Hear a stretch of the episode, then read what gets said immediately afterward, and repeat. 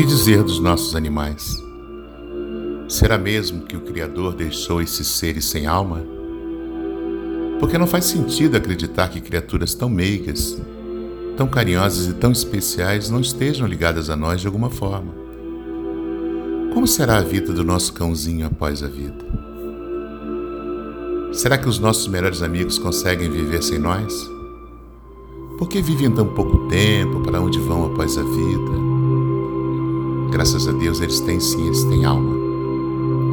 Graças a Deus são seres muito especiais e graças a Deus nós poderemos reencontrá-los. Como Deus ama a criação. Eu convido você, meu amigo leitor, a conhecer a história de Leleco e de seu dono Rafael no livro Amigo Fiel, pelo Espírito de Lucas.